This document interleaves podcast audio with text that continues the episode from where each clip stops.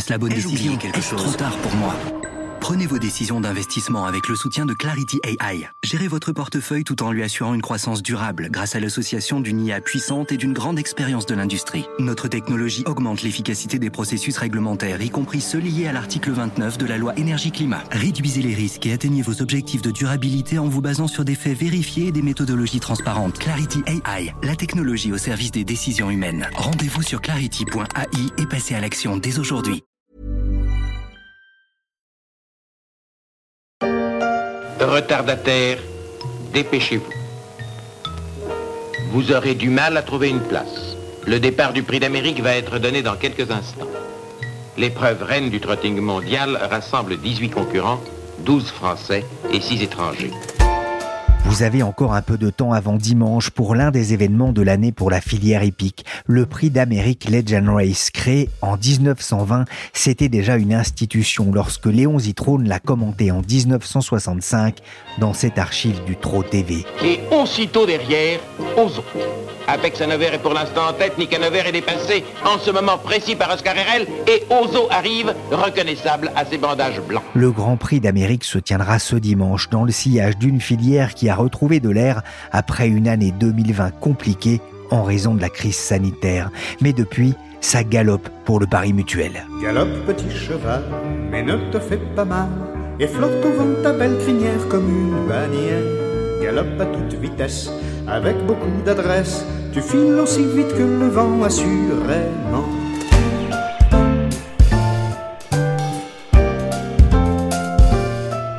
Suis Pierrick Fay, vous écoutez La Story, le podcast d'actualité des échos. Aujourd'hui, on va s'intéresser au réveil de la filière hippique qui vient d'enregistrer le renfort d'Antoine Griezmann et de Tony Parker, une belle équipe de winners. Vous avez une petite idée de la prochaine course de votre pouliche? Ah ça faut demander au coach, c'est lui qui, qui, fait tout. Moi je suis là pour, euh, pour donner des, des encouragements et, et des, des, câlins, mais, euh, mais non, c'est c'est lui qui fait le, programme et j'ai totalement confiance en lui. C'est ce qu'on appelle une réponse de sportif. Antoine Griezmann, propriétaire de chevaux heureux, titre cette vidéo d'Equidia. C'était en 2019 et sa pouliche Princessa venait de faire sa première course sur l'hippodrome de Lyon-Paris. C'était avant le cataclysme de mars 2020 Souvenez-vous. 1000 personnes et pas une de plus. L'hippodrome de Laval applique les mesures préfectorales, plus seulement destinées aux espaces confinés, ce que ne comprennent pas forcément les habitués.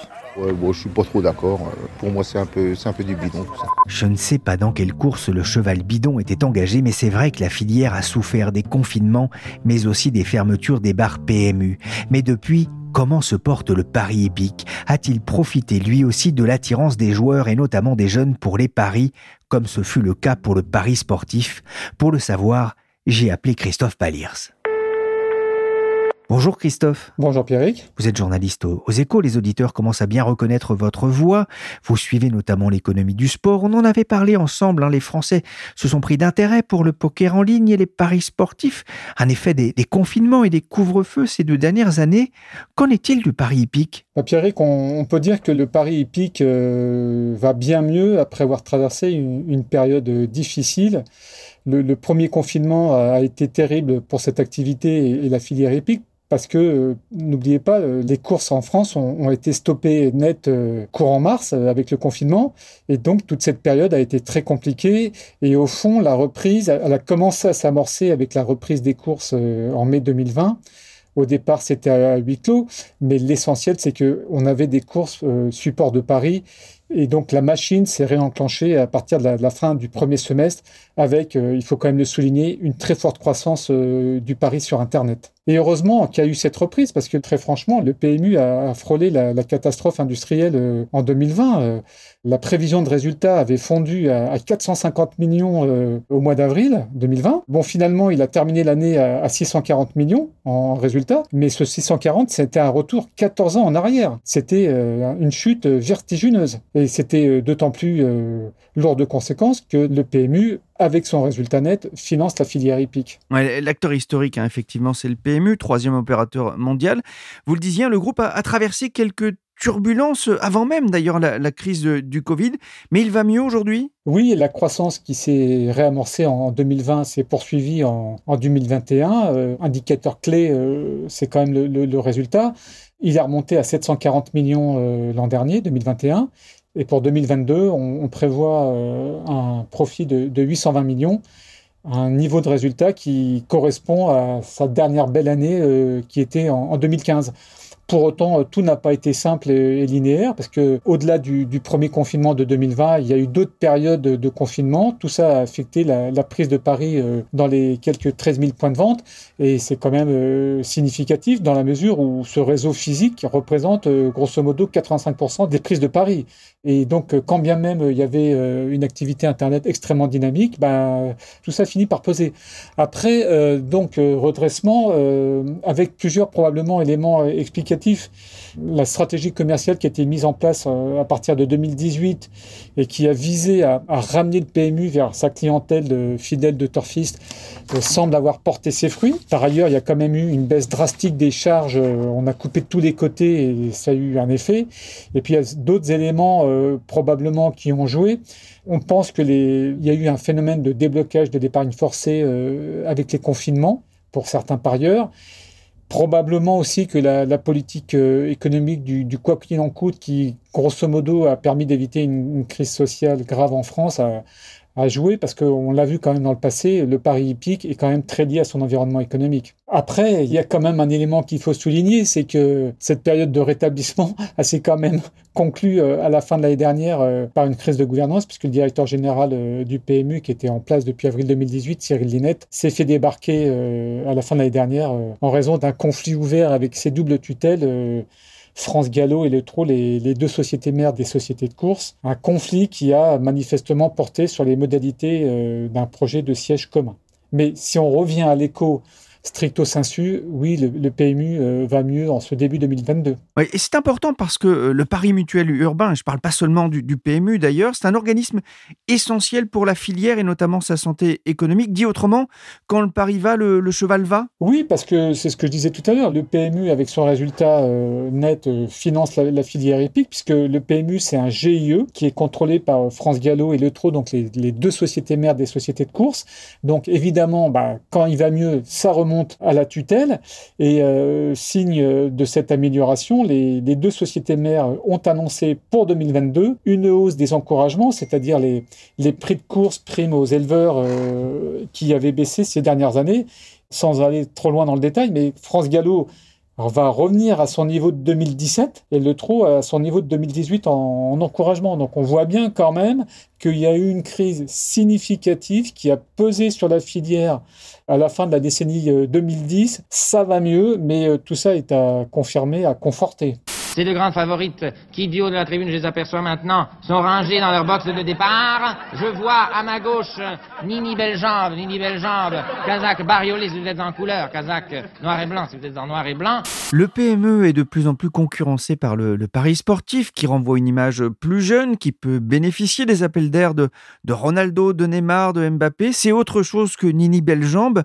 Le pari hippique doit-il se réinventer et comment, Christophe? C'est une vaste question. Euh, ce n'est pas simple. Donc effectivement, euh, ça va mieux. Pour autant, il y a quand même des éléments euh, sous-jacents qui expliquent ce déclin du pari hippique dans la décennie 2010 pendant longtemps, en fait, la, hausse des paris avait été alimentée par l'augmentation des nombres de, courses euh, support de paris. Et puis, à un moment donné, ce phénomène un peu mécanique a, touché ses limites. C'est un peu comme avec les casinos, euh, où dans les années 2000, on avait multiplié les machines à sous, ça avait tiré, tiré, tiré les, jeux. Mais à un moment donné, tout ça avait quand même atteint sa limite. Donc, c'est quand même le sujet euh, qui demeure. Il y a un sujet, au fond, euh, d'important, je crois. Il y a un phénomène culturel, c'est que les Français ont, perdu euh, leur culture épique.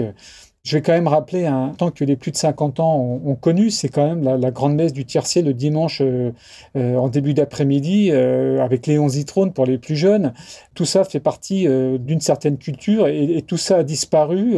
et au fond, les, courses ont, ont, perdu en visibilité et au même moment, sur deux, trois décennies, l'univers des loisirs s'est incroyablement diversifié. Et cette jument prodigieuse va littéralement dévorer tous les autres. Elle va galoper deux fois plus vite qu'eux, regardez, sans même que Saint-Martin lui demande de donner son maximum, elle les avale, elle les efface, comme si les autres, qui pourtant étaient de très bons chevaux ce jour-là, n'existaient pas. Mais comment y remédier alors, Christophe? Bah, euh, il y a un sujet quand même, j'allais venir, c'est que le pari épique paraît compliqué comparé à une grille de loto, par exemple, pour un néophyte. Euh, et donc, il faut trouver de la visibilité, de la simplicité. Et c'est euh, tout l'un des sujets de ce nouveau pari qui a été annoncé récemment, la question du jour. Un pari relativement simple. C'est tous les jours une question sur l'un des aspects de l'une des courses euh, du jour. Et, l'idée, c'est de toucher euh, une, clientèle qui est proche de la clientèle des turfistes. C'est un peu le credo de la, direction du PMU, c'est une transmission de savoir. Et, donc, euh, il y a un enjeu là. Et, l'enjeu d'image, il est d'autant plus fort qu'il y a quand même un personnage déterminant, il me semble, dans le dispositif. C'est Antoine Griezmann, l'attaquant de l'équipe de France et de l'Atlético de Madrid. Pourquoi? Parce que Antoine Griezmann, qui est l'ambassadeur du PMU depuis euh, mai 2021, est impliqué dans le dispositif Question du jour, non seulement pour la publicité, mais aussi dans le contenu éditorial avec des propositions de, pronostics le week-end. Et donc là, il y a un vrai sujet euh, d'image. Tout à l'heure, on parlait de Mbappé. Euh, oui, Griezmann est quand même aujourd'hui un personnage phare dans la société française. Donc il y a un enjeu extrêmement fort.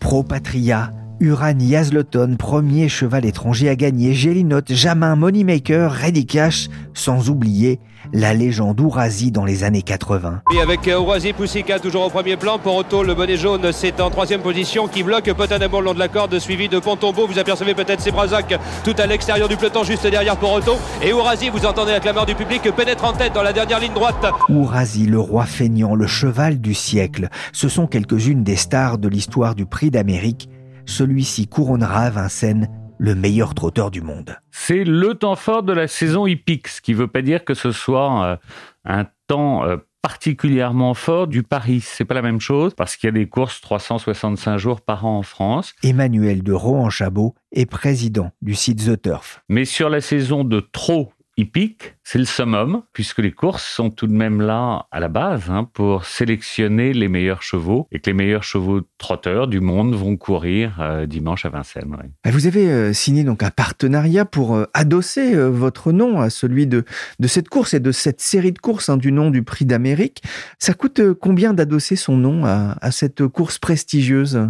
Ça coûte un peu plus de 500 000 euros, mais on a pensé que ça valait le coup parce que ça permettait d'associer The Turf ouvertement avec avec la filière hippique, puisque The Turf, comme l'ensemble des, euh, des, opérateurs de Paris, d'ailleurs, hein, de Paris hippique, finance la filière hippique euh, par le biais d'une taxe affectée qui représente 6,5% euh, de nos enjeux ah, c'est-à-dire pas loin de la moitié de notre chiffre d'affaires réel. Et c'est pas toujours suffisamment su, suffisamment reconnu. Les opérateurs de Paris sont des partenaires de la filière hippique et ça nous permet de le mettre en avant. Comment est-ce que vous avez euh, traversé cette période très particulière, hein, cette crise sanitaire depuis 2020 Alors, euh, les courses se sont interrompues en France brièvement en mars-avril 2020. Donc, il y avait plus de courses en France. Alors, heureusement, on avait le droit, qui était un droit récent d'ailleurs, qu'on avait obtenu du ministère de l'Agriculture, d'aller choisir un certain nombre de courses dans le monde sur lesquelles on pouvait prendre du pari. Donc, on a pris du pari sur des courses euh, en Suède, en Afrique du Sud, euh, en Amérique latine, aux États-Unis, en Asie, ce qui nous a permis de garder notre clientèle le temps que les courses françaises reprennent. Et après, vous avez eu une période très particulière, c'est-à-dire que les courses ont repris, mais les points de vente du PMU n'ont pas réouvert ou partiellement réouvert parce que ça s'est fait petit à petit. Donc vous avez eu un basculement très accéléré vers la digitalisation du, du pari hippique, qui est un lent, lent, lent mouvement depuis des années, mais là ça s'est accéléré. Ça s'est accéléré évidemment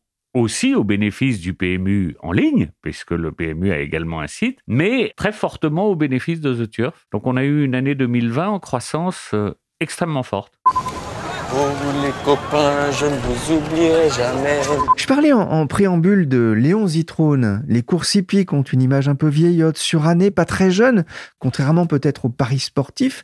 Alors malgré euh, cette publicité portée par euh, Griezmann pour le site concurrent, comment est-ce qu'on peut attirer les jeunes face à un milieu qui peut peut-être paraître obscur vu de loin Alors, c'est un milieu et un support de Paris qui, pour moi, est le plus excitant de tous, parce que vous avez une densité incroyable de l'événement. Une course hippique, il n'y a pas de temps mort. Ça dure trois minutes et les chevaux courent tout le temps. Euh, donc, euh, il y a une immense densité de l'événement. Donc, pour moi, c'est un merveilleux support de Paris qui a un problème c'est que c'est pas toujours aussi simple à lire qu'un match de football. Je pense que vous avez personne en France qui ne sache pas qui est le Paris Saint-Germain, l'Olympique de Lyon, l'Olympique de Marseille. En revanche, euh, est-ce que tout le monde en France euh, sait qui sont les grands chevaux de trot ou de galop, qui sont les grands entraîneurs, qui sont les grands jockeys ou drivers? Non.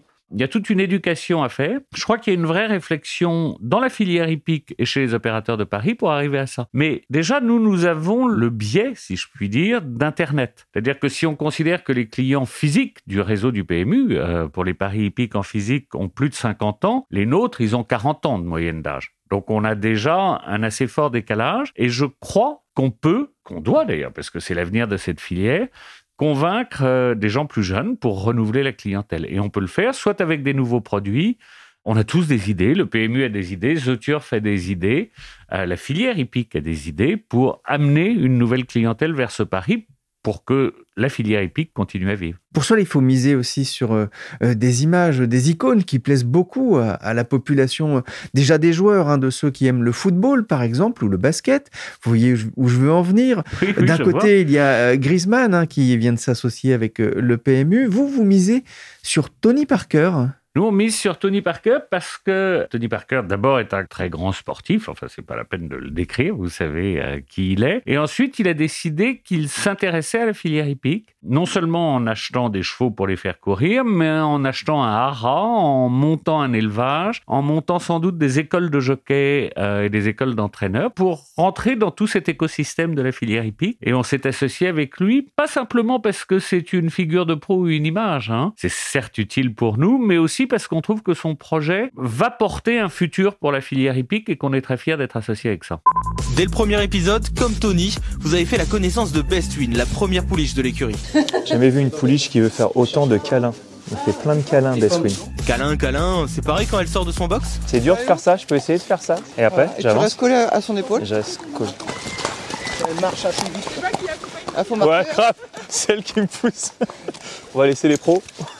J'ai fait une tentative. Mais concrètement, justement, comment est-ce que vous allez travailler avec lui? Ah bon, On travaille avec lui. D'abord, il y a un aspect financier. Hein. C'est clair que Tony Parker a une image, que cette image a une valeur, qu'on est très heureux d'être associé avec cette image et que donc on a une contribution financière à son projet. Et puis après, on discute d'un certain nombre de choses. Si vous voulez de savoir, aujourd'hui, Tony Parker, il a un intérêt pour les chevaux de galop. On l'a emmené à Vincennes pour voir si euh, les chevaux de trot pouvaient l'amuser et ça a l'air de l'intéresser. Donc peut-être trouver avec lui des solutions pour avoir des chevaux de trot. Ah, il y a une volonté de, de toucher un nouveau public plus jeunes aussi. Récemment, des acteurs du Paris sportif ou du poker en ligne ont été accusés de favoriser le phénomène de l'addiction chez les jeunes, notamment avec des publicités assez agressives. Euh, c'est quelque chose sur lequel vous êtes vigilant? Ah ben, C'est quelque chose sur lequel on est extrêmement vigilant et la réglementation française est extrêmement vigilante. Alors d'abord, oui, il peut y avoir un problème de jeunes adultes. Il n'y a pas sur Internet de problème de mineurs, parce qu'on demande les pièces d'identité des joueurs. C'est-à-dire que personne ne joue sur Internet sans avoir fourni ses pièces d'identité, on les vérifie. Alors, qui est un mineur qui ait piqué les affaires de ses parents pour s'inscrire sur un site, je ne peux pas le contester, mais je pense que c'est un phénomène marginal. Et ensuite, on a toute une politique de contrôle du jeu excessif qui a été mise en place par la réglementation française en 2010, qui a été confortée en plus par une évolution de la, de la réglementation française en 2019 et 2020. Donc oui, il y a tout un arsenal. C'est un phénomène qui est moins perceptible en tout cas dans le Paris hippique? Ah bah Dans le Paris hippique, notre clientèle, elle a 40 ans de moyenne d'âge, à comparer à 30 ans avec la clientèle du Paris sportif.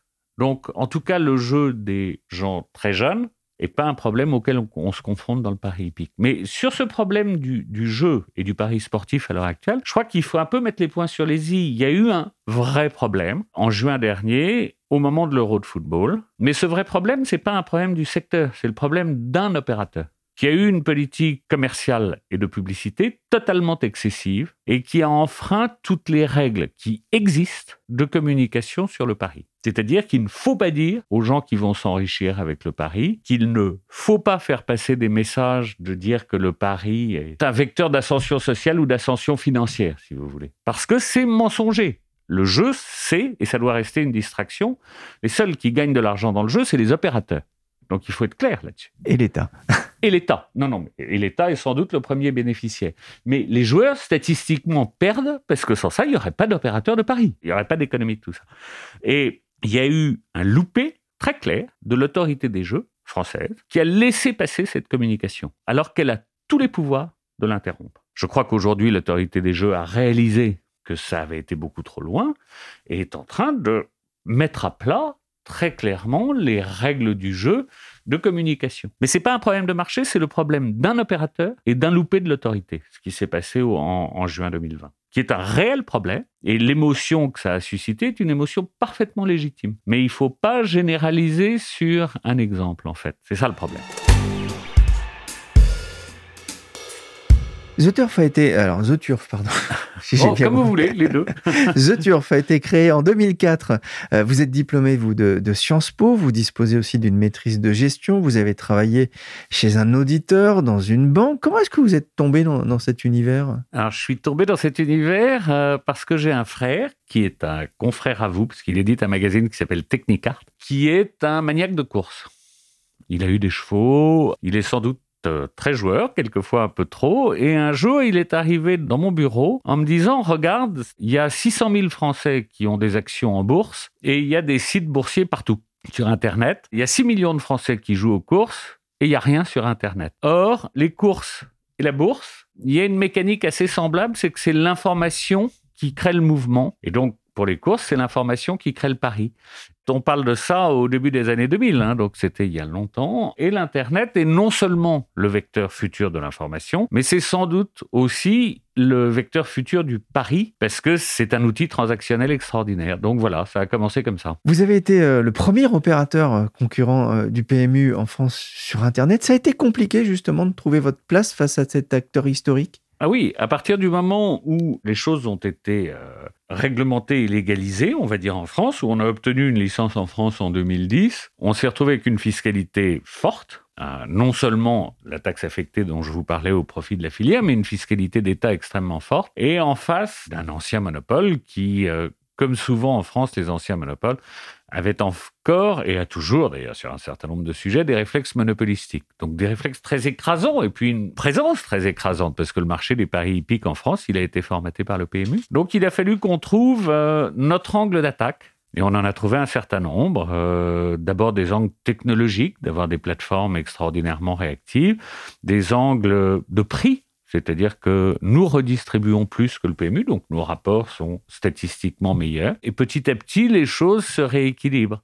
Mais le PMU reste euh, monopolistique sur le pari euh, physique, dans, le réseau physique, et je lui souhaite longue vie, si vous voulez, parce que The Turf n'a pas la prétention, à lui tout seul, de faire vivre la filière hippique. Il faut qu'il y ait un grand opérateur de paris physique et nous, nous sommes un opérateur qui voulons croître dans le pari sur Internet. Mais euh, il y a de la place pour tout le monde et le PMU a une utilité primordiale pour le financement de la filière par le pari physique. Merci Emmanuel de Rohan-Chabot, président fondateur de The Turf, et merci Christophe Palir, ce journaliste aux échos. Cette émission a été réalisée par Willy Gann, chargé de production et d'édition Michel Varnet. La story est disponible sur toutes les applications de téléchargement et de streaming de podcasts. N'hésitez pas à vous abonner et à nous donner 5 étoiles si cette émission vous a plu.